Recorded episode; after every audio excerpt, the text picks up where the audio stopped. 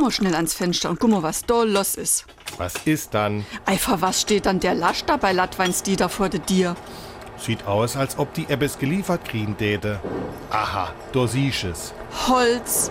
Jede Menge Holz. Was wolle die dann mit so viel Holz?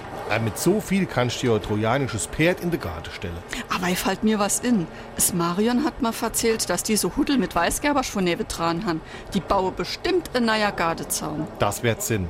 Aber das wird die Diary sag, nur weil die mit der Weißgerbersch im Clinch lei. SR3. Warum wir so reden. Wie man schwätze. Wenn zwei sich streiten, dann bekommen sie sich in die Wolle, kriegen sich in die Haare, haben Knatsch miteinander oder sie liegen, wie gerade gehört, miteinander im Clinch.